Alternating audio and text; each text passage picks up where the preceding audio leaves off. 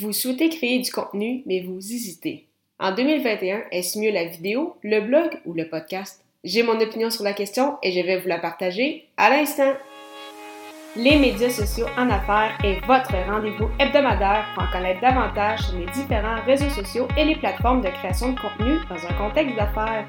Chaque semaine, je, Amélie de Lebel, répondrai à une question thématique qui vous permettra d'appliquer concrètement ces conseils pour votre entreprise. C'est parti! Bonjour et bienvenue sur ce 33e épisode des médias sociaux en affaires. J'espère que vous allez bien. Alors aujourd'hui, on répond à la question comment choisir le bon format de contenu? Donc c'est une question euh, que je me fais euh, poser quand même, euh, quand même régulièrement.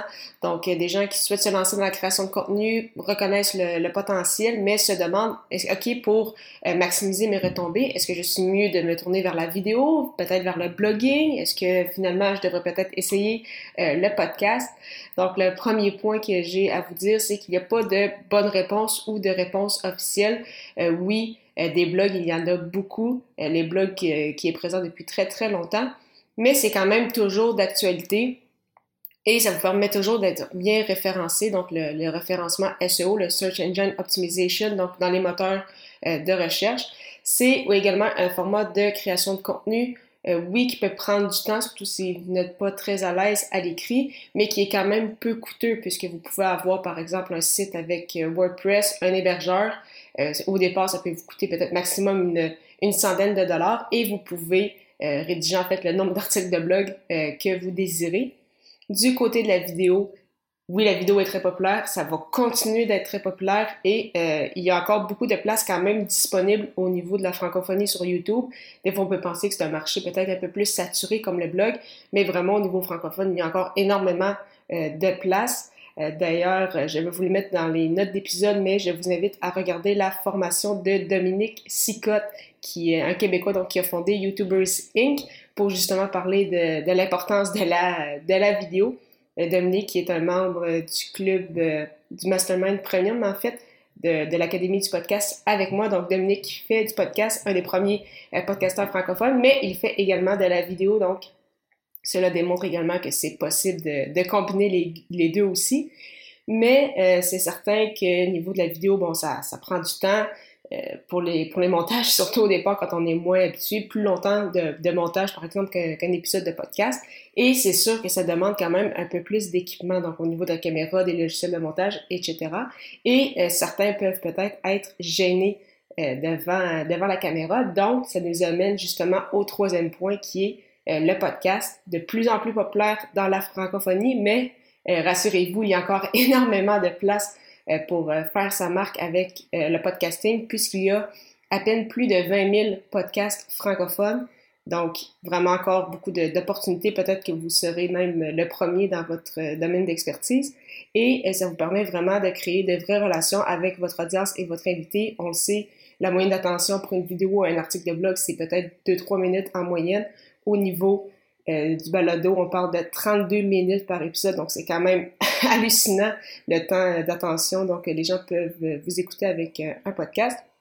Et pour plusieurs, c'est bien évidemment beaucoup plus facile de livrer 2000 mots parlés que euh, de les écrire. Et pour ceux qui sont gênés devant une caméra, ce qui est en toute honnêteté et en toute franchise un peu mon cas, eh bien avec le podcast, ça vous permet de vous exprimer sans avoir justement peut-être un peu cette crainte ou cette gêne d'être sur, euh, sur vidéo. C'est sûr qu'au niveau de l'équipement, euh, ça, ça, revient un peu plus cher que le blogging, mais moins tout de même que la vidéo. Et au départ, vous pouvez commencer avec euh, un micro à une centaine de dollars et par la suite, si vous aimez vraiment cette création de contenu-là, vous souhaitez améliorer votre équipement, et eh bien à ce moment-là, vous pouvez bien évidemment augmenter le tout et justement vous, vous équiper davantage.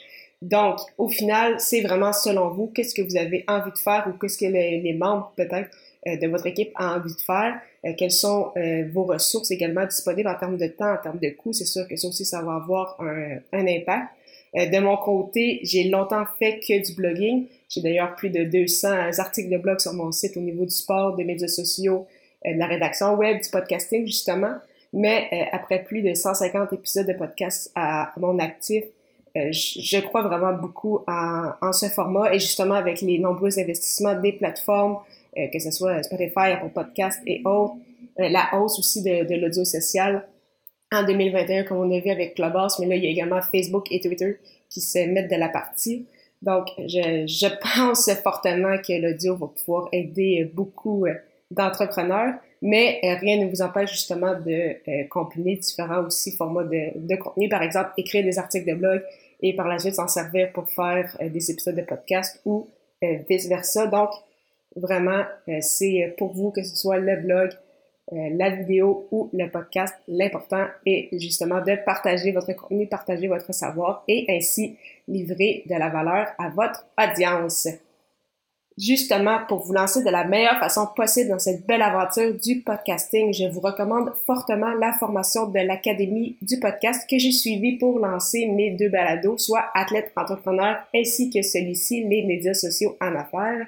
Tous les détails au amidelabel.com baroblique lancer son podcast, lancer ER.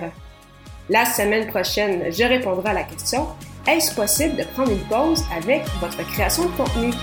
Ne manquez pas ça.